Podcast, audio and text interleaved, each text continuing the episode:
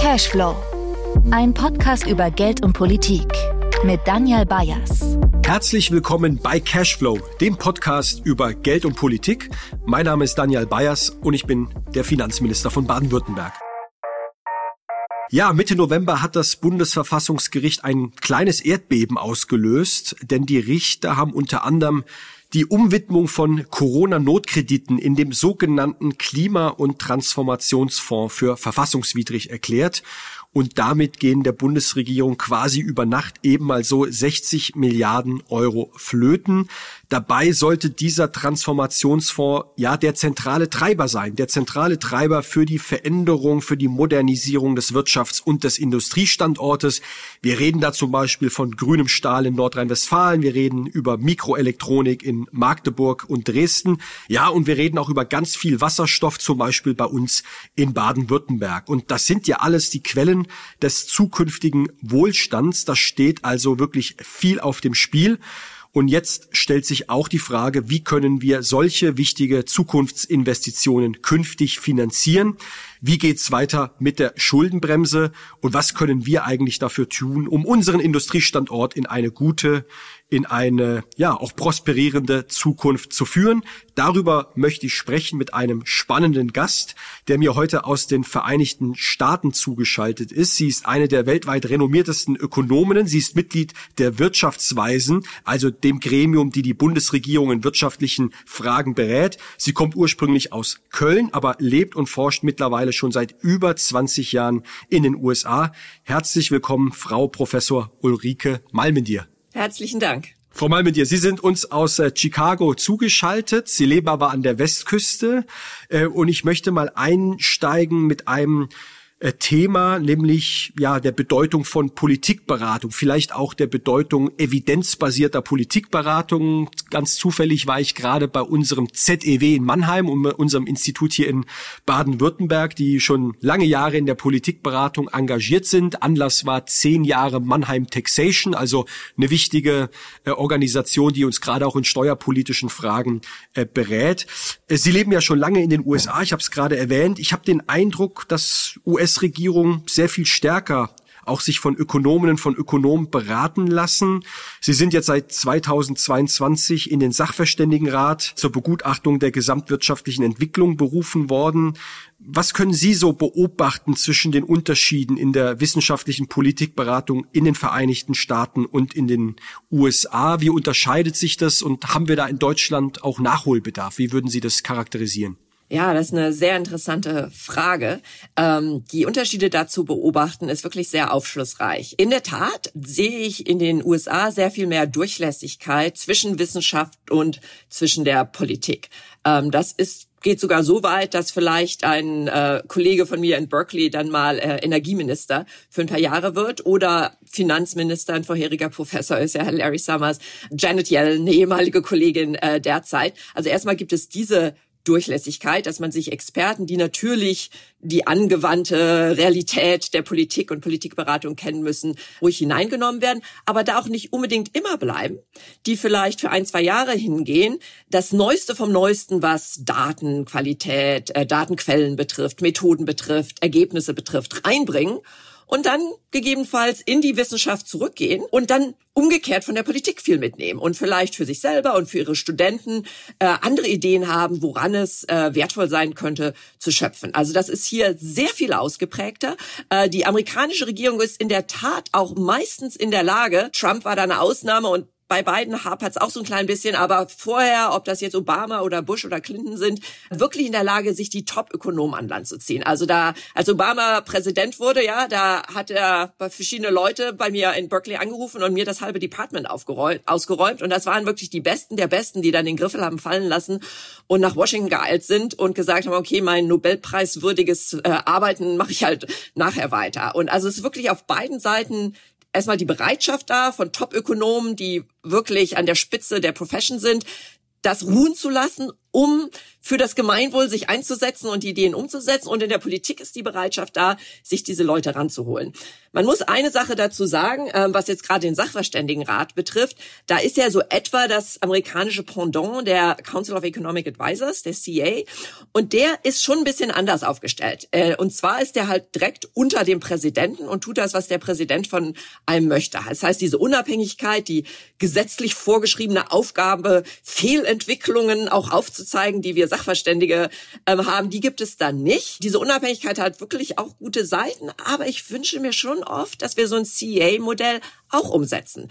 Ähm, in Deutschland ist er vielleicht ein bisschen mehr balkanisiert, vielleicht einer im Kanzleramt, einer im Finanzministerium und der nächste dann irgendwie im, im Wirtschaftsministerium, so könnte ich es mir vorstellen. Aber ich glaube, da würde die äh, deutsche Politik wirklich profitieren von. Spannend, ähm, was Sie sagen wer alles Minister werden kann oder Zentralbankchef in den Vereinigten Staaten mit dem wissenschaftlichen Hintergrund. In der Tat, da haben wir, glaube ich, in Deutschland bisschen Nachholbedarf. Es gibt natürlich auch die andere Seite, dass wir in der Politik, egal ob jetzt Abgeordnete oder Menschen in Regierungen, natürlich auch politische Beratungen einfach erstmal ernst zu nehmen haben. Ich habe übrigens auch Ihr aktuelles Gutachten im Regal stehen, aber im Regal stehen und schön aussehen ist das eine. Es nehmen, lesen, verdauen, interpretieren, übertragen. Das ist natürlich das andere. Da stehen wir, glaube ich, auch alle in der, in der Verantwortung. Und es ist ja nicht so, dass uns an ökonomischen Fragestellungen fehlt. Gegenteil ist der Fall. Und deswegen komme ich jetzt nochmal auf meinen Besuch gerade beim ZEW zurück.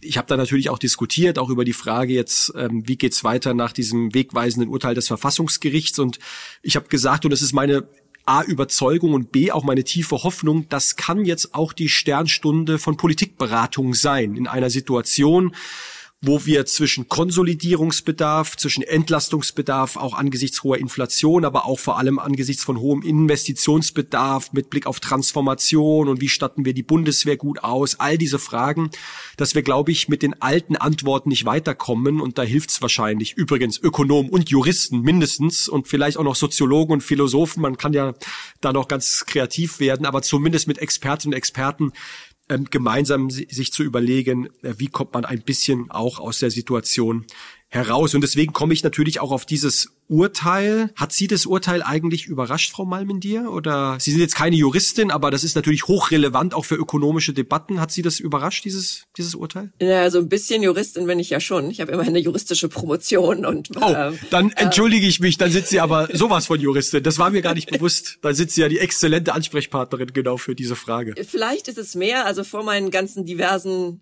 Studien und viel zu vielen Abschlüssen ähm, habe ich auch eine Banklehre gemacht und die ist vielleicht der am relevantesten.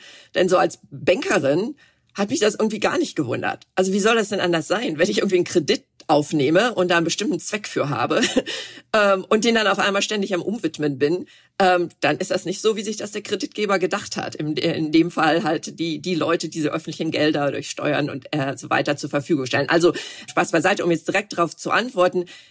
Ich persönlich hatte gedacht, dass das die einzige Antwort ist, die das Verfassungsgericht geben kann. Als ich ähm, 2022 in den Sachverständigenrat gekommen bin und dieses, diese neue Praxis der Umbuchungen und der antizipierten Kreditaufnahme, ich nehme mal jetzt einen großen Batzen auf und breche die Schuldenbremse einmal und dann kann ich aber mich irgendwie in späteren Jahren bedienen gesehen habe, habe ich wirklich den Kopf schütteln müssen und gedacht, wow, das, was wir manchmal der EU vorwerfen, ja, dass es so wenig Transparenz gibt in der, in der Buchführung, in der Haushaltsführung, das machen wir ja jetzt eigentlich ähm, in Deutschland gerade. Und das haben wir damals auch schon letztes Jahr ins Jahresgutachten direkt so reingeschrieben, dass ähm, die ausgewiesene Nettokreditaufnahme ein immer unvollständigeres Bild der tatsächlichen Ausgaben, der tatsächlichen Verschuldung ist.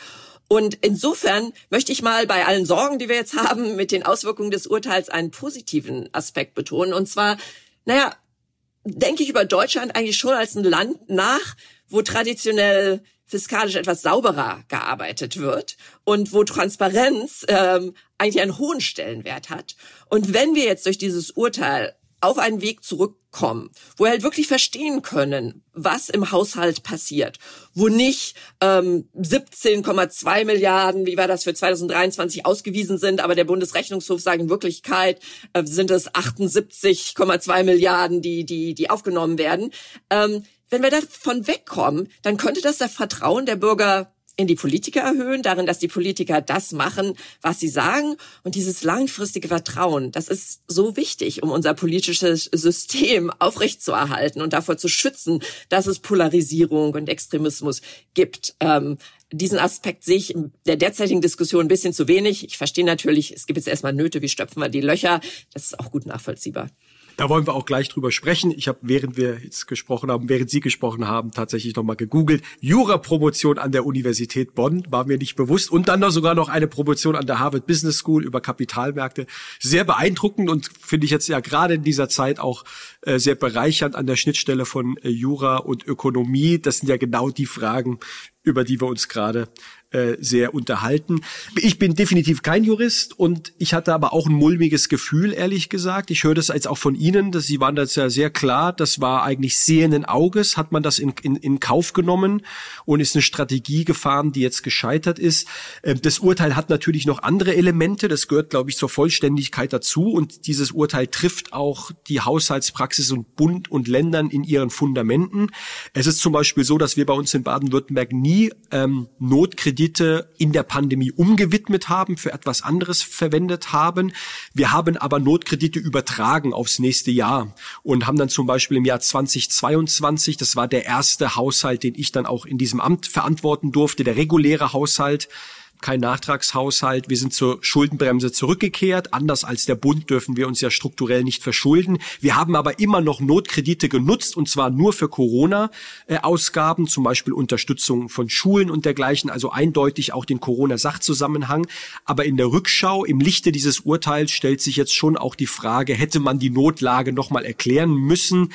Da habe ich den Eindruck, dass das Urteil schon sehr streng ist, aber wir nehmen das natürlich ernst. Es bindet uns und deswegen habe ich jetzt jüngst auch den Professor Hanno Kube, Ihr Jurakollege aus Heidelberg, Finanz- und Steuerrechtler, äh, auch gebeten, ein Gutachten anzufertigen. Und zwar Vergangenheitsbewältigung ist das eine. Wir müssen keine Löcher stopfen in Baden-Württemberg. Uns brechen auch nicht Mittel von heute auf morgen weg oder wir müssen irgendwelche Fonds rückabwickeln. Aber wir wollen natürlich Rechtssicherheit nach vorne haben. Das ist für uns wichtig. Und das werden wir jetzt damit angehen. Ich möchte dazu noch mal kurz sagen, dass ähm, es ökonomisch ja durchaus Sinn machen kann, ähm, Kredite, die in einem Jahr aufgenommen wurden, aus Krisengründen über mehrere Jahre zu verteilen. Die Auswirkungen, ökonomisch gesehen, sind die Auswirkungen einer Krise sehr langfristig, sogar noch viel langfristiger, als es in der traditionellen Ökonomie äh, äh, verstanden wurde. Also das ist jetzt nun zufällig gerade mein Forschungsbereich zu sogenannten Experience Effects, Vernarbungseffekten aus Krisen. Man kann noch Jahre und Jahrzehnte feststellen, dass sich das Konsumverhalten der Bürger, ähm, auch das Investitionsverhalten der Unternehmer teilweise erklären lässt durch Krisenerfahrungen. Die sind ähm, immer noch so ein bisschen zurückhaltender, wenn sie einmal so eine Krise, Finanzkrise, hohe Inflation durchgelebt haben, als sie es eigentlich sein sollten, gegeben die derzeitigen Umstände. Sagen wir mal, wenn alles wieder gut ist, wenn wir durch die Krise durch sind. Also im Grunde von ökonomischer Sicht sage ich und sage, glaube ich, die ganze Profession, ähm, sind die Effekte in der Tat langfristig und ökonomisch könnte man es durchaus rechtfertigen, damit weitere Ausgaben zu tätigen. Aber so wie es nun mal festgeschrieben ist im Gesetz, sollte man es halt auch ernst nehmen und das schien halt sehr vielen, einschließlich mir, äh, inkonsistent. Und äh, da glaube ich, darf man auch nicht mit dem Finger auf Gerichte äh, zeigen, sondern die haben ja die Regeln nicht gemacht, sondern sie interpretieren sie und sie orientieren sich streng an der Verfassung. Und deswegen ist es durchaus jetzt auch eine legitime Diskussion, finde ich, äh, zum Beispiel für eine Klarstellung zu sorgen, nämlich die Frage zu beantworten, äh, endet eigentlich eine Krise, also wirklich eine tiefe Krise, ein externer makroökonomischer Schock wie in der Pandemie oder ein Krieg, der beginnt mit hohen Inflations- äh, und, und Energiepreisentwicklungen Beziehungen, endet der einfach abrupt am 31.12. oder dauert der etwa? Und ich glaube, das sind so Fragen, die uns jetzt natürlich politisch beschäftigen äh, müssen. Mittelfristig wohlgemerkt äh, was das bedeutet, denn jetzt wird die Schuldenbremse das erste Mal so richtig gestresstestet und ich finde auch das hat ja was mit Politikberatung, mit wissenschaftsorientierter Betrachtung unserer Regeln zu tun, dass man einfach mal sagt, wir schauen uns das jetzt an und und fragen, ist das eigentlich so richtig? Passt das zu der Realität der Welt da draußen? Aber Frau Malmendier, bevor wir dazu kommen, vielleicht nochmal der Blick jetzt auf den kurzfristigen Tellerrand. Sie haben es schon eben angesprochen. Ähm, man ist jetzt dabei, ein Bundeshaushalt fürs nächste Jahr aufzustellen. Ich habe ja eben gesagt, das Urteil hat jetzt erstmal keine unmittelbaren Auswirkungen bei uns aufs Land. Äh, das ist insofern nicht ganz korrekt, weil natürlich stehen jetzt einige wichtige Wirtschafts- und Modernisierungsprojekte, wie ich anfangs ja sagte, auch im Feuer. Von denen profitieren wir hier auch in Baden-Württemberg. Ich habe so verstanden die Bundesregierung, den Bundeskanzler, den Bundeswirtschaftsminister, wir sollen uns da keine Sorgen machen, da werden Lösungen gefunden. Ich glaube, alles andere wäre auch völlig unverständlich, weil würde ja zu zusätzlicher Verunsicherung möglicherweise auch Unternehmen, die dann sagen, ich wandere ab oder ich äh, gucke mir das Projekt woanders an. Das kann, glaube ich, nicht in unserem Interesse sein. Und gleichzeitig gibt es eine sehr veritable Diskussion, wie kriegt man jetzt eigentlich diesen Haushalt so kurzfristig hin und auch, auch geheilt? Also zwischen priorisieren und einsparen und kann man was schieben? Erklärt man nochmal die Notlage? Welche Vorstellung haben Sie? Wie kommt man aus diesem Mess, so muss man es, glaube ich, im Amerikanischen sagen, wie kommt man aus diesem Mess äh, heraus? Ja, also welche konkreten ähm, Maßnahmen dafür sorgen werden, dass die Lücken kurzfristig geschlossen werden, da ist, haben Sie, glaube ich, so vieles schon angesprochen, was auch derzeit diskutiert wird. Man kann natürlich über den Abbau von Ausgaben, zum Beispiel klimaschädlichen Subventionen sprechen. Man kann von Reform der Abgaben, Umlagen, Steuern, äh, Geld im Energiesystem sprechen. Ähm, Im letzten Jahresgutachten haben wir gesagt, ja, so ein paar Anpassungen wie Ausgleich der kalten Progression unbedingt schon jetzt und heute zu machen. War das jetzt wirklich nötig oder könnte man vielleicht mal ein Jahr warten?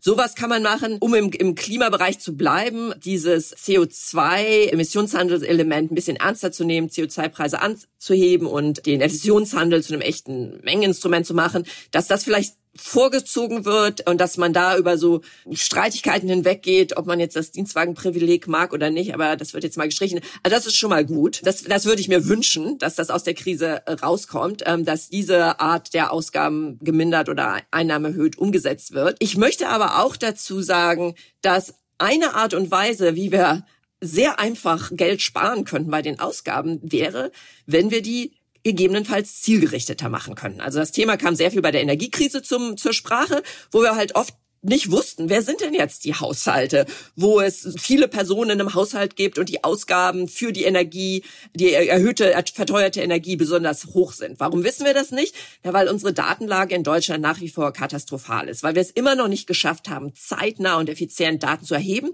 Daten miteinander zu verknüpfen.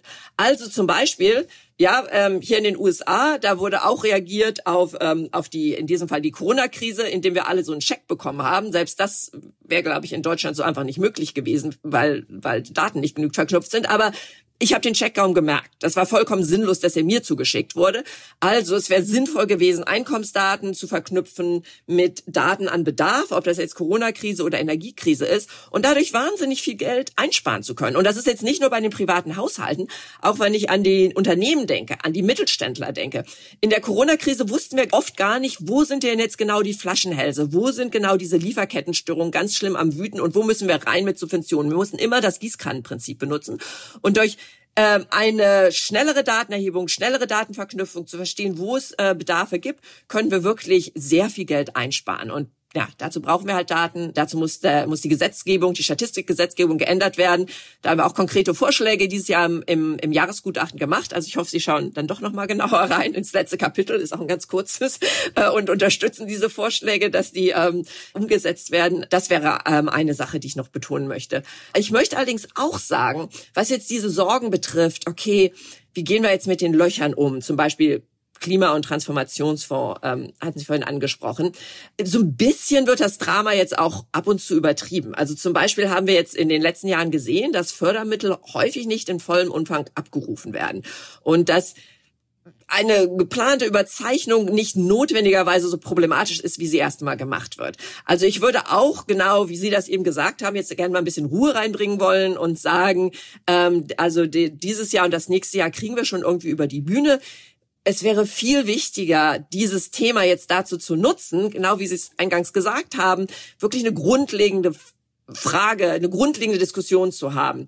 Wie schaffen wir bessere Priorisierung? Wenn wir an der Schuldenbremse was ändern wollen, wie können wir da mit Experten und parteiübergreifend äh, grundsätzlich diskutieren, was besser, was besser laufen könnte? Ich hätte gerne einen Battle of Ideas statt jetzt Klatsche für die Ampel oder ihr seid die Bösen, dass ihr das Urteil irgendwie äh, ausgesprochen habt und so weiter. Da kommen wir nicht weiter. Lassen wir uns doch diese Krise nutzen, um langfristig für die nächsten 10, 20 Jahre den Haushalt auf ein besseres Fundament zu stellen. Frau Malmedier, ich glaube, da sprechen Sie vielen Bürgerinnen und Bürgern auch dieses Landes aus dem Herzen, weil die haben auch die Nase voll von Politikern, die gegenseitig mit dem Finger auf sich zeigen und wollen äh, Lösungen. Und ich glaube, der Modernisierungsbedarf übrigens ähm, nicht nur im Land, sondern auch in der eigenen Verwaltung den können wir alle jeden Tag auch erfahren. Und da möchte ich noch mal kurz ansetzen, einfach das bestärken, was Sie ähm, gesagt haben man kann die beste Politikberatung haben, aber wir brauchen natürlich auch die Instrumente, um sie umzusetzen. Und deswegen ist es auch wichtig, auch für mich ein persönlich wichtiges Anliegen, zum Beispiel einen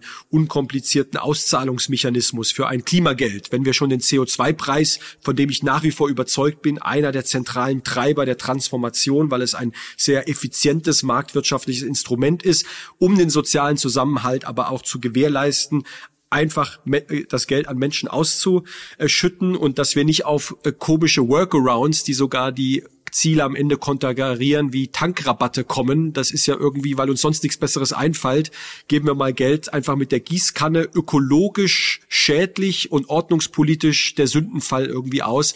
Und das geht natürlich mit richtigen Instrumenten, mit den richtigen Daten, Zielgenauigkeit. Ich glaube, da sind wir schnell einer Meinung, dass da unheimlich viel Potenzial liegt. Und spätestens seit der Krise, seit der Pandemie, die ja auch ein Check und vielleicht auch ein Schock war für den Stand der digitalen Verwaltung insgesamt, dass da einfach eine wichtige Aufgabe für uns äh, ist. Ich kann Ihnen übrigens aus der persönlichen Erfahrung äh, erzählen, in den Finanzämtern, für die ich ja verantwortlich bin, ist übrigens, da, da kriege ich immer Schmunzeln von den Bürgerinnen und Bürgern, wenn ich Ihnen das sage, aber es ist so, die am besten digitalisierteste äh, Behörde im Vergleich aber eben auch, weil die anderen auch noch nicht so weit sind. Also auch wir haben auch viel Luft nach oben und ich glaube, mit künstlicher Intelligenz, mit mehr Automatisierung haben wir natürlich auch äh, die Möglichkeiten, Potenziale dahingehend freizuspielen, dass wir die, auch wir haben einen Fachkräftemangel, die verbliebene Man- und Woman-Power, die wir da haben, wirklich an die wirklich wichtigen Themen wie zum Beispiel Betriebsprüfungen bei Unternehmen setzen und jetzt nicht jemand, der im Klein-Klein Steuererklärungen, die eigentlich relativ simpel sind, sozusagen prüft. Ich glaube, da ist einfach mal ein Beispiel, damit ich auch was aus dem eigenen Vorgarten nenne und nicht nur über, über andere Beispiele spreche, äh, ist uns auch ein wichtiges Anliegen und wir versuchen auch mit Pilotprojekten im Bereich KI und dergleichen da wirklich voranzukommen, damit eben Politikberatung einerseits und der moderne Staat andererseits da auch in Hand in Hand arbeitet. Also das klingt wirklich hervorragend, denn in der Tat ist bei dieser ganzen Debatte, die wir derzeit haben, natürlich die kurzfristige Lage, wie, wie fixen wir den Haushalt äh, für 23, 24 steht im Vordergrund, aber das langfristige Problem, an dem wir in vieler Hinsicht leiden, ist ähm, die Demografie, ist die Überalterung unserer Gesellschaft. Deswegen ist rein rechnerisch, ja, das Rentensystem kann so nicht ähm, klappen. Der Fachkräftemangel ist einer der größten Schranken für das Wachstum in Deutschland. Wenn wir uns fragen, warum wir auf so einem niedrigen Wachstumspfad sind, ja, eines, eine der wichtigsten Komponenten ist, dass wir halt nicht genug Volumen an Arbeitsstunden haben, die gearbeitet werden. Und da muss man natürlich dran arbeiten, mehr Fachkräfte oder sogar Arbeitskraft insgesamt ins Land zu holen, Leute in die richtigen Berufe zu setzen und so das Problem in den Behörden wie in der Privatwirtschaft zu fixen. Aber gleichzeitig sollte man sehr technologieoffen sein, ob es Möglichkeiten gibt, bestimmte Berufe zu ersetzen. Und da eine ganz positive Einstellung zur derzeitigen Stand von KI, also was die Large Language Models betrifft und so weiter zu haben und zu sagen, wie können wir die nutzen? Wie können wir ausnahmsweise mal die Ersten sein? Die das erfolgreich in Behörden einsetzen, wie sie das jetzt versuchen, das ist der Weg, den wir gehen müssen. Wir haben keine andere Chance. Wir sind nicht wie hier in den USA eine Bevölkerung, wo es relativ große junge Generationen und Fachkräfte sind und wo man sich Sorgen um, um, um Arbeitsstellen macht. Wir sind eine Generation, wo man sich Sorgen macht, dass man die Arbeitsstellen in den Behörden und in der Privatwirtschaft nicht erfüllen kann. Und da die Chancen zu vertun, die uns ähm, KI und ähnliche Technologien, Digitalisierung im Allgemeinen bieten, das wäre wär wirklich eine Sünde.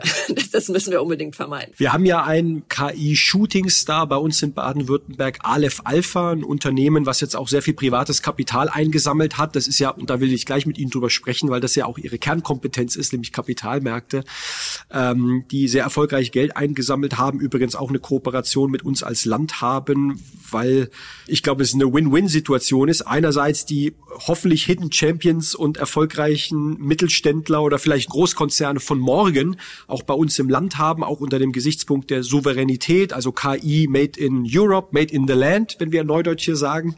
Ähm, und andererseits, äh, weil es auch ähm, ein Booster für die Modernisierung der öffentlichen Verwaltung, glaube ich, an der Stelle ist. Und ich sage das immer wieder gerne, auch, auch jetzt, nämlich dass es da nicht nur darum geht, dass der Staat sich modernisiert, sondern wir haben ja auch eine Vertrauenskrise in öffentliche Institutionen. Wir wissen nicht, wohin unsere Demokratie sich entwickelt. Und ich glaube, das Beste, was wir machen kann, ist eine funktionierende öffentliche Verwaltung, ein tip-top modernisierter, durchdigitalisierter Staat, der auch wieder stärkeres Vertrauen von Bürgerinnen und Bürgern hat, um sozusagen auch einfach ähm, das Vertrauen in die Demokratie, um es mal wirklich pathetisch zu sagen, nicht weiter erodieren zu lassen. Ich will aber, liebe Frau mal mit dir zu Ihrem Lieblingsthema kommen, nämlich der Finanz- und Kapitalmärkte. Und ich habe in das Jahresgutachten reingeschaut. Ich würde jetzt lügen, dass ich die, wie viele Seiten sind es insgesamt? Mehrere hundert, 400, 500? Ja, viel zu viele. Ähm, das war auch eine der Forderungen, mit denen ich angetreten bin, dass wir ähm, versuchen, das so ein bisschen knapper zu halten. Da sind wir übrigens nicht die Einzigen. Also bevor ich in den Sachverständigenrat gekommen bin, habe ich viel mit Maury Obsfeld, Christy Rome, also Kollegen, die die ähnliche Rolle in den USA hatten. Und die haben immer gesagt, versucht, diesen Annual Report zu minimieren. Wir machen da ein viel zu fettes Ding, was die Leute nicht genug durchlesen. Und da gab es ja jetzt auch die Innovation, die ich mir gewünscht habe, ähm, und zwar, dass wir versuchen, Policy Reports zeitnäher äh, ranzubringen. Ähm, wir haben jetzt was zum IRA gemacht. Äh, wir arbeiten auch gerade an einem Kapitalmarktthema. Also ich hoffe, Sie kriegen demnächst auch dünnere, dünneren Lesestoff von uns, der vielleicht dann einfacher und schneller mal kurz durchgelesen werden kann. Auf einer, genau, auf einer Dienstfahrt zwischen zwei Terminen auch mal genau angeschaut werden kann. Ich wollte sagen, ich habe mir jedenfalls äh, genau auch den Teil zur Bedeutung der Finanz- und Kapitalmärkte auch für nachhaltiges Wachstum angeschaut. Inwiefern, um jetzt auch nochmal zu der Situation dieser Haushaltskrise, dieser, dieser haben, ich weiß nicht, ob es schon eine Krise ist, es ist zumindest keine ökonomische, aber eine juristische und die Frage ist jetzt, wie kommen wir da auch raus? Inwiefern spielt privates Kapital, inwiefern spielen auch Finanz- und Kapitalmärkte eine Rolle äh, bei dem Ganzen sozusagen auch die Transformation zu bewerkstelligen? Vielleicht können Sie uns da mit ein paar Thesen und ein paar Aussagen und auch den Potenzialen aufzeigen, wie wichtig dieses Thema ist. Also beim Thema Investition, das ja mit, mit der derzeitigen Situation viel in Verbindung gebracht wird, schon vor dem äh, Urteil des Bundesverfassungsgerichts immer wieder angesprochen wurde, wird genug äh, in Deutschland investiert, kommt es oft zu, wie soll ich sagen, Verschiebungen der Größenwahrnehmung. Wenn wir über Investitionen in Deutschland sprechen, dann sprechen wir im Grunde zu, sagen wir mal, 90 Prozent Privatinvestitionen und höchstens 10 Prozent die Investitionen, die vom Staat oder öffentlichen Körperschaften und so weiter getätigt werden müssen. Und diese zu erhöhen, bessere Anreize zu setzen, dass Unternehmen in Deutschland investieren und in Deutschland bleiben und denken, es ist jetzt wichtig, meinen Kapitalstock zu erneuern, das sollte eigentlich unser Nummer eins Thema bei Investitionen sein und nicht als allererstes, was kann der Staat wo noch dazugeben. Und da gibt es ja durchaus Mittel, die nichts kosten. Die werden schon seit Jahren immer angepriesen, nämlich Entbürokratisierung, Vereinfachung der Planungsverfahren, Genehmigungsverfahren, Gerichtsverfahren, Beschleunigung dieser ganzen Verfahren, die also nichts kosten, ist jetzt so ein bisschen übertrieben, aber das sind zumindest mal keine Investitionen. Das wird seit Jahren wirklich von jedem Politikberater gesagt, das wird von den Politikern sehr gerne gesagt. Und dann passiert immer nicht viel. Also es gab dann einmal diese, diese, dieses hohe Tempo bei den NLG-Terminals äh, und der Kanzler hat das Deutschland-Tempo ausgerufen und das fand ich auch ganz, ganz toll. Aber das jetzt wirklich umzusetzen auf die, auf andere Bereiche, da sehe ich halt noch nicht genug. Und damit sollte halt auch kommen, dass sich das Leben für den Unternehmer, der investieren soll, vereinfacht. Da kommt vielleicht die Verhaltensökonomin in mir so ein bisschen raus. Es, es reicht jetzt nicht zu sagen, okay, wir haben jetzt ein komplexes System und das Ganze geht jetzt aber ein bisschen schneller. Ich hätte am liebsten so ein One-Stop-Shop oder so, ja, wenn ich irgendwie meine Technologie umrüsten möchte auf ähm, energiesparend, auf klimafreundlich, äh, zukunftsorientiert, können wir es dem Unternehmer einfach einfacher zu machen, dass es eine Anlaufstelle gibt, hier ist die Situation, es gibt die zig unterschiedlichen Anträge, die du irgendwie stellen müsstest, äh, aber wir übernehmen das hier für dich, äh, sammeln die Daten einmal ein oder haben sie vielleicht schon, ja, ähm, und, und ähm, dann geht's voran. Also sowohl Beschleunigung, Vereinfachung, Entbürokratisierung und dann aber wirklich so Kundenfreundlichkeit, ja, dann denken, wie machen wir es dem Unternehmer einfacher, dass er sagt, okay, da kann ich jetzt mal hingehen und dann ist die Sache auch erledigt, anstatt dass ich das komplette Burnout habe, weil ich mich um tausend Regeln und, und Gesetzgebungsmaßnahmen kümmern muss. Und das kostet ja so viel weniger als irgendwelche, was weiß ich, Industriepreissubventionen etc., ähm, dass es wirklich ähm, wir es uns nicht leisten können, das jetzt äh, nicht weiter voranzutreiben. Und das andere Thema, das wir halt eben schon angesprochen hatten, ist Fachkräfte. Bei allen negativen PISA-Ergebnissen, die wir gerade wieder äh, betrauern, ist die, ist die Ausbildung in Deutschland eigentlich sehr gut. Es gibt gut ausgebildete Fachkräfte, von denen brauchen wir mehr. Wir müssen es schaffen, die jungen Leute in zukunftsorientierte Berufe hineinzubekommen und wir müssen es schaffen, Arbeitskräfte aus dem Ausland anzuwerben, dass sie hier auch bleiben. Ich habe Kollegen in Berkeley, die haben dann mal im, im Heidelberg im Krebsforschungszentrum gearbeitet und waren da eine tolle Zeit, aber dann passen die Umstände halt doch nicht ganz, dann sind sie halt doch wieder an die Westküste zurückgekommen. Und in den USA ist es genau umgekehrt. Du gehst dahin, denkst, du bleibst nur ein, zwei Jahre und dann werden dir so tolle Möglichkeiten geboten, dass du halt da bleibst und was machen willst, was umsetzen willst. Da müssen wir hinkommen und das kostet ja zunächst mal, das sind ja zunächst mal keine Töpfe, die da irgendwie äh, bereitgestellt werden müssen. Ich will noch eines sagen, wenn jetzt derzeit viel über Bürgergeld hier und da gestritten wird und wie weit da Ausgaben richtig oder nicht richtig sind.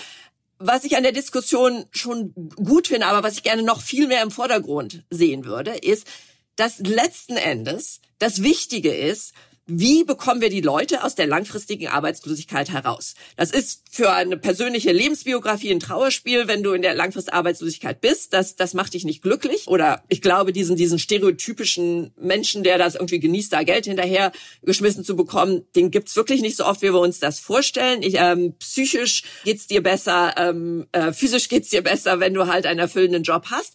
Und das würde ich jetzt gerne angehen. Also das sind durchaus Themen wie, wie Arbeitsanreize, Arbeit muss sich lohnen, aber Arbeit muss auch ein positives Bild haben und wir müssen halt früh ansetzen, die Leute in die richtigen Ausbildungen zu bekommen. Ähm, dazu müssen Daten verknüpft werden von Sozialhintergrund, Bildungsstand. Dazu müssen nicht nur diese finanziellen Mittel, sondern auch äh, Methoden bereitgestellt werden, an die Leute ranzukommen, in den Schulen, an den Arbeitsplätzen, wo die Umschulung passieren soll. Und da würde ich gern viel mehr Diskussion und Ideen sehen. Im Sachverständigenrat haben wir jedes Jahr Anhörungen mit der Bundesagentur für Arbeit, mit Frau Nahles und mit Leuten vom, vom IAB. Und es gibt tolle Ideen Mentoring, Coaching, Pilotenprojekte, Drehscheiben, wie, wie Leute aus bestimmten Unternehmen, die halt geschlossen werden, in andere weitergeleitet werden.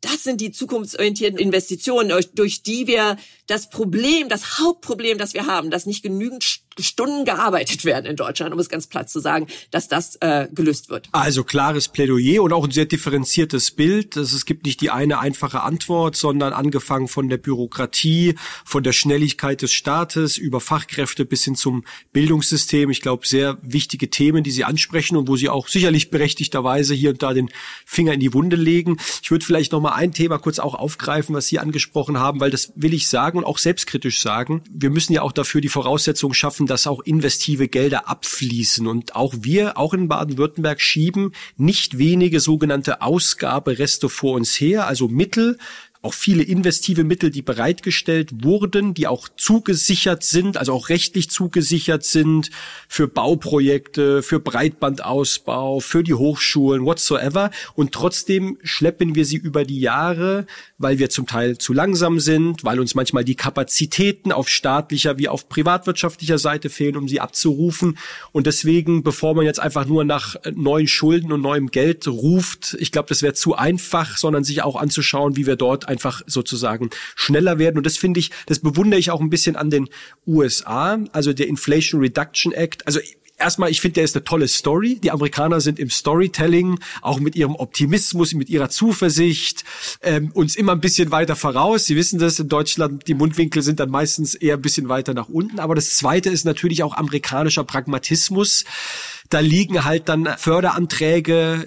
Wir haben zum Beispiel viele dieser europäischen IPSEI-Projekte, die dann mal auch zwei Jahre in der Brüsseler Bürokratie irgendwo verloren gehen und die Unternehmen sind eigentlich fertig und sagen, wir könnten morgen loslegen.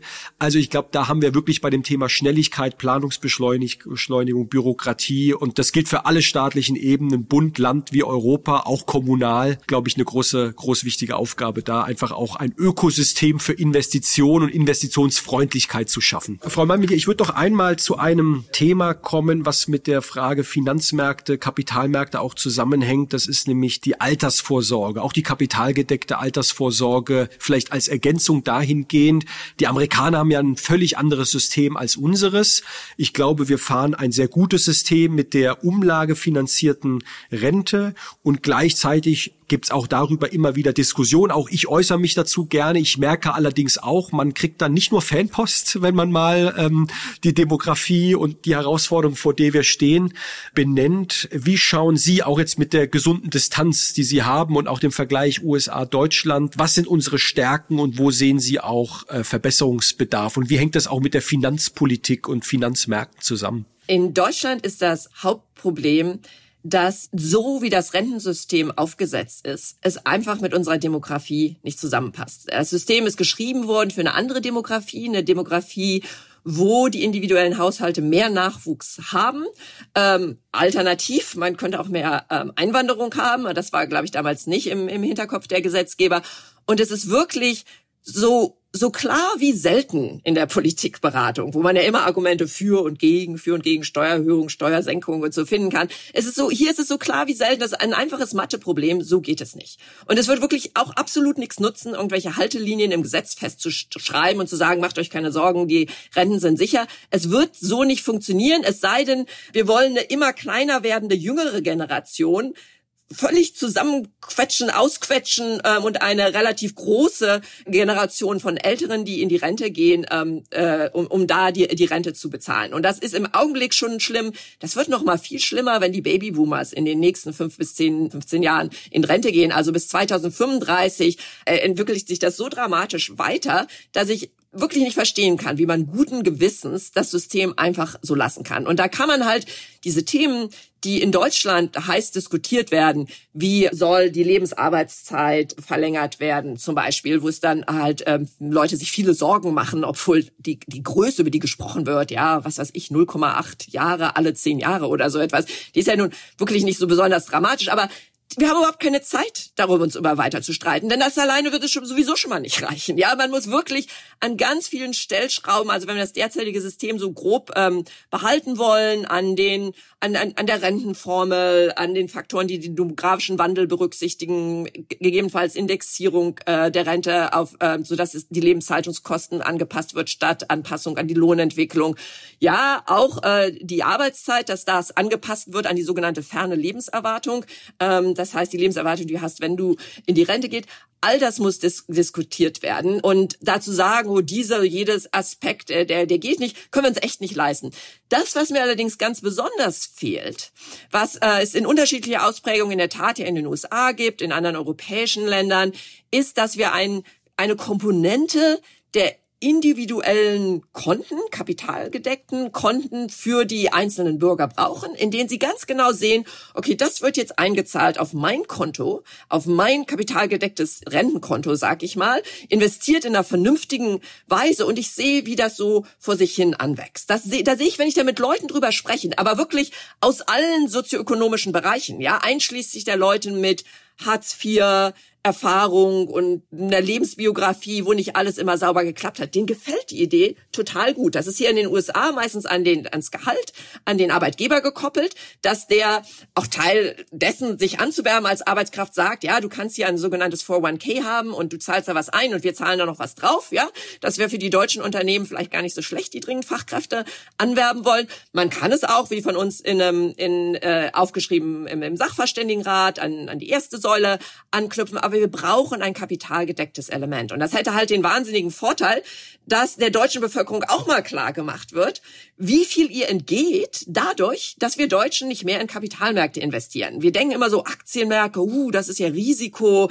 Wir denken an die Telekom, das Aktie, die Volksaktie, haben wir gesehen, wie das endet. Das war natürlich eine absolute Katastrophe, das als Volksaktie zu verkaufen. Heutzutage können wir breit gestreute, diversifizierte Investitionen in weltweite Aktienmärkte ähm, äh, machen, die sind ziemlich langweilig. Da geht's nicht besonders viel hoch oder runter, wenn die Zeiten gut oder schlecht sind. Die sind echt ziemlich langweilig. Die sind nur deutlich besser als das, was sie das Sparbuch oder sonstige Sparprodukte der Banken bringen würde.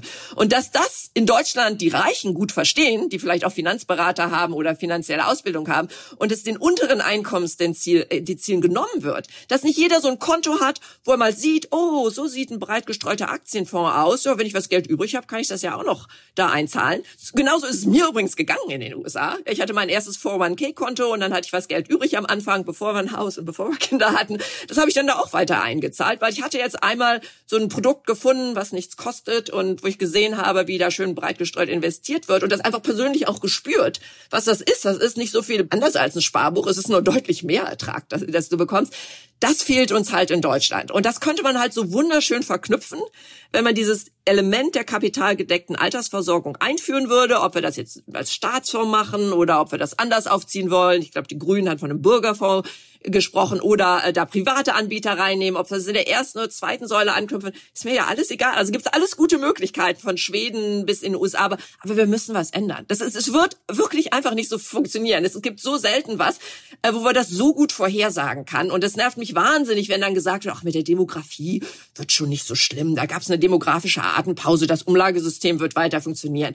Also wenn jeder stochastische Prozess so gut vorhersagbar wäre, sagbar wäre wie die Demografie, dann, also wenn ich das könnte, da wäre ich echt eine reiche Frau. Ähm, da könnte es mal so kleine Aufs und Abs geben, aber das ist wirklich völlig unumgänglich. Und das zu ändern, ist das Nummer eins Thema. Und wie ich da die Politiker überzeugen kann, äh, wo, wozu ich dazu sagen muss, dass es wirklich in allen, äh, ich sage immer gerne vier wählbaren Parteien Leute gibt, die es genau verstehen und die da auch völlig dafür sind, aber wirklich in allen vier Parteien, also die drei der Ampel und CDU, CSU und man kriegt es trotzdem nicht umgesetzt. Das frustriert mich schon sehr. Also wenn Sie einen Tipp für mich haben, wie ich das hinbekommen könnte, daran würde ich gerne arbeiten. Frau Malmedier, den einzigen Tipp, den ich äh, Ihnen geben kann, ist, ähm, nerven Sie uns weiter, schreiben Sie uns das ins Stammbuch, in Ihr Gutachten, in Interviews. Denn ich glaube auch, es gibt auch nicht die einfache Lösung. Es ist ein hochemotionales Thema und es gibt auch nicht die einfache Lösung. Es sind viele Stellschrauben. Sie haben über das Renteneintrittsalter gesprochen, über flexiblere Renteneintritte. Sie haben über die kapitalgedeckte Altersvorsorge ähm, äh, gesprochen. Ähm, auch diese Ampelkoalition hat sich ja was in den Koalitionsvertrag geschrieben, hin mehr sozusagen eine Orientierung auch äh, an Kapitalmärkten. Und ehrlich gesagt, mir geht's ein bisschen wie Ihnen. Ich habe zwar schon gewisse Präferenzen. Ich finde dieses Staatsfondsmodell, ich kann dem gedanklich viel äh, abgewinnen. Äh, aber ehrlich gesagt bin ich auch an der Stelle, wo ich sage, es wäre gut, wenn wir jetzt mal einen Schritt in diese Richtung äh, bewegen. Und ich glaube, dass spätestens die nächste, wie auch immer geartete Bundesregierung gut beraten wäre, übrigens auch mit kluger Politikberatung von Ökonomen, Ökonomen, ähm, auch mit Gewerkschaften, mit Arbeitgebern, sich in einer Art Rentenkommission zusammenzufinden und zu sagen, wir gucken mal jetzt nicht, wie wir die nächste Legislatur hinbekommen, denn das kriegen wir immer hin. Aber wie wir wirklich die Systeme so aufstellen, dass wir mal die nächsten 10 oder 20 Jahre zukunftsfähig sind, weil wenn wir es nicht machen und es weiter aufschieben und die Demografie sich entwickelt und ich mache auch keine Horrorszenarien, aber ich glaube, ich habe auch einen gesunden Blick auf die Entwicklung, die ist gut vorhersehbar. Und wir wissen heute, was auf uns zukommt, damit eben eine künftige Politikergeneration nicht dann von heute auf morgen auch schwierige Entscheidungen treffen muss, dass wir frühzeitig an dieses Thema rangehen. Und deswegen ich sehe auch, dass es dieses Verständnis im demokratischen Spektrum gibt und ich glaube, auch Sie sozusagen weiterhin mit Vorschlägen, die Sie auch ja uns regelmäßig unterbreiten, uns ja im positiven Sinne, so meinte ich das eben etwas flapsig gesagt, auch weiter nerven sollen, weil ich glaube, das ist ein verdammt wichtiges Thema. Frau Malmedy, ich will zum Schluss, weil ich Sie damit nicht entlassen möchte, ohne das Thema angesprochen zu haben, weil mich da auch der internationale Blick sehr interessiert, ein Thema, was mindestens ebenso emotional emotional äh, in Deutschland geführt wird, das ist die Diskussion um die Schuldenbremse. Jetzt habe ich ein bisschen was gelesen, auch wie angelsächsische Medien auf die Diskussion in Deutschland blicken, die Financial Times, äh, der Economist. Ich habe hier mal ein Zitat mitgebracht, genau aus der FT, die geschrieben hat, Germany's interpretation of fiscal prudence shows you can have too much of a good thing. Also ich übersetze mal, man kann es auch übertreiben mit guten Tugenden an der Stelle. Ähm, wie blicken Sie auf diese Diskussion in Deutschland? Wie schaut auch die internationale Community, die internationale Finanzpolitik auf die Diskussion in Deutschland? Und was glauben Sie, wie ist der Blick nach vorne gerichtet und zwar eher mittelfristiger Natur? Braucht es eine Reform unserer Schuldenregeln? Und wenn ja, wie könnte die aussehen? Da würde ich gerne Ihre Position einmal zumindest erfragt haben. Ja, sehr gerne. Also von vielen Verfechtern der Schuldenbremse wird ja jetzt immer wieder betont, dass die schon ihren Sinn hat. Ja, also es gibt politökonomisch immer den Anreiz, schöne Dinge jetzt zu finanzieren und dem nachfolgenden Politiker und den nachfolgenden Generationen die Schuldenlast aufzudrücken. Das stimmt sicher, aber aus ökonomischer Sicht ist die Schuldenbremse schon ein wirklich krudes äh, Instrument. Also dass zum Beispiel es sehr schwer ist, antizyklisch zu arbeiten, erst gerade dann, wenn es eine Krise gibt und die Einnahmen einbrechen, ich besonders wenig finanzieren kann, äh, ist nicht reingebaut. Wie man das besser angehen kann, ist aber wirklich recht schwierig. Und da einfach so in die Richtung zu gehen, jetzt lockern wir mal die Schuldenbremse ein ganzes Stück. Also wo ich auch durchaus denke, das ist eine nützliche Diskussion, müssen das 0,35 Prozent Verschuldung sein. Das ist durchaus eine Diskussion, die wir führen können. Aber was wir berücksichtigen sollen, weil Sie mich halt auch als Finanzökonomin angesprochen haben, sind zwei Dinge. Das erste ist, wenn wir da zu lockerflopsig vorgehen, dann werden die Finanzmärkte darauf reagieren. Und das wird meines Erachtens zu wenig diskutiert, dass dann, wenn es bei den Finanzmarktteilnehmern Befürchtungen gibt, dass es vielleicht jetzt zu so einer lockeren Fiskalpolitik ähm, kommen könnte. Dann steigen die Zinsen und es wird teurer. Genau, dann gibt es höhere äh, Risikoaufschläge. Das haben wir hier in den USA über den letzten Sommer ganz doll erlebt. Da gingen auf einmal die Long-Term-Yields von den, von den staatlichen Verschuldungsinstrumenten unerwartet stark hoch. Und keiner weiß so richtig, warum das passiert ist, warum die Finanzmarktteilnehmer sich solche Sorgen gemacht haben. Aber die beste Erklärung, die wir bisher haben, ist, dass es eine Risikoprämie ist, da sich die amerikanische Fiskalpolitik ja nicht gerade mit Ruhm bekleckert, ja, in der Vergangenheit und derzeit, dass da die Finanzmärkte darauf reagiert haben. Und das sind die USA, die Ankerwährung, die sie eigentlich so ziemlich alles erlauben können. Vielleicht für die Zuhörer nur zur Einordnung. Wir haben in Deutschland ungefähr eine Staatsverschuldung gemessen an unserer Wirtschaftsleistung von ungefähr 65 Prozent. In den USA, Frau Mal, mit dir sind wir bei über 120, richtig? Ja, in der Tat. Aber ich muss schon sagen, also das kann man jetzt nicht so ganz Apples mit Apples vergleichen. Also der, es, es stimmt, dass man fragen kann, könnte man in Deutschland so ein bisschen was dran ändern. Aber wir sind auch nicht Amerika. Wir sind auch nicht die, die Ankerwährung, die sich halt sehr viel mehr erlauben kann als im Grunde alle anderen Länder. Ich möchte noch einen zweiten Grund reinbringen, warum die Schuldenbremse wichtig ist, weil der einfach meines Erachtens zu wenig diskutiert wird. Und ich weiß jetzt nicht, wie begeistert Ihre Hörer sein werden, aber die EU braucht die deutsche Schuldenbremse. Also was ich damit meine, ist, dass mit der Eurozone, wo wir halt diese Wirtschaftswährungsunion haben, wir ökonomisch gesehen so ein bisschen seltsames Konstrukt haben. Das ist kein ideales Konstrukt, das ist keine ideale Währungszone. Und in Europa gibt es halt insgesamt viel zu viel Verschuldung, äh, Verschuldungsüberhang. Und der, die niedrigen Schulden der Deutschen helfen halt, das gegen zu balancieren. Ohne Schuldenbremse weiß ich nicht, ob die Eurozone weiter diskutieren würde. Aber bevor wir jetzt ähm, dann die Leute, äh, bevor ihre Zuhörer denken, na, ich wusste es doch, dieser ganze EU-Kram, den soll man auch mal direkt loswerden, möchte ich schon noch dazu sagen, dass gleichzeitig die Wirtschafts- und Währungsunion wichtiger ist denn je, sich mehr lohnen kann als denn je. Wir haben diese zunehmende Polarisierung China, USA. Deutschland droht da zum Spielball zu werden. Auf welche Seite schlagen wir uns? Und das sollten wir überhaupt nicht werden. Unsere Beziehung zu China ist ganz anders und zu Asien als die der USA. Wir haben den China-Schock, die die USA erlebt haben, dadurch, dass China ihnen Arbeitsplätze wegnimmt, überhaupt nicht gehabt. Wir haben es genutzt als Absatzmarkt. Also wir wollen eigentlich unser eigener Financial Global Player sein und das können wir nicht alleine. Das können wir aber als EU. Und da die Harmonisierung voranzutreiben, es einfacher machen, grenzübergreifend zu investieren, Finanzgeber anzulocken, die sagen, okay, das lohnt sich, ich kann in einen länderübergreifenden Fonds, der Windparks finanziert, investieren. Ähm, das ist extrem wichtig. Ähm, das heißt, großer EU-Währungsunion-Fan und damit hat die Schuldenbremse auch zu tun. Aber ich will Ihnen schon auch sagen, ähm, da über, zu überlegen, ob es da nicht Details gibt, an denen wir was ändern können. Zum Beispiel diese 0,35 Prozent Grenze der Schuldenbremse, die ist schon vergleichsweise strikt. Man könnte vielleicht sagen, wenn wir es unter 60 Prozent Staatsverschuldung schaffen, können wir die ein bisschen höher setzen, vielleicht sogar auf ein Prozent und dann selbst über 60, sagen wir mal bis 90. Also jetzt einfach nur so äh, als grobe äh, Maßgröße vielleicht 0,5 und dann aber schon ja, wir können jetzt die Verschuldung nicht ins, ins Endliche treiben, äh, dann gehen wir, sagen wir mal, auf 0,35 Prozent. Sowas könnte man machen. Ähm, man könnte auch sagen, wenn allgemein das Problem oft daher zu kommen scheint, dass wir, ne, wenn wir eine Notsituation hatten und die Schuldenbremse, also eine Ausnahme zur Schuldenbremse gehabt haben, dass dann anscheinend immer schwer ist, den Weg zurückzufinden zu einem normalen ähm, Bundeshaushalt Vielleicht können wir das Problem so ein bisschen systematisch angehen. Also es gab bei der Einführung der Schuldenbremse ein Face-in, können wir irgendwie Face-out haben, wenn wir die, wenn wir die Ausnahmeregel gerade mal gezogen haben. Man kann auch so an so Kleinkram rumarbeiten. Also es wird viel über, darüber gesprochen, dass die Konjunkturbereinigung mangelhaft ist und dass wir gar nicht richtig berechnen, wie wir und wie viel Schulden wir aufnehmen können. Meine Einschätzung ist bisher, dass das mehr so Rundungsfehler sein wird, also nicht so den, den großen Unterschied machen wird. Das große Thema ist aber unser Anfangsthema meines Erachtens nicht die Schuldenbremse Schuldenbremse selber, sondern egal welche Beschränkungen wir haben, wie können wir zur besseren Priorisierung der langfristig wichtigen Investitionen finden? Wie können wir die richtigen Anreize für die Politiker setzen, dass auch unangenehme Dinge umgesetzt werden?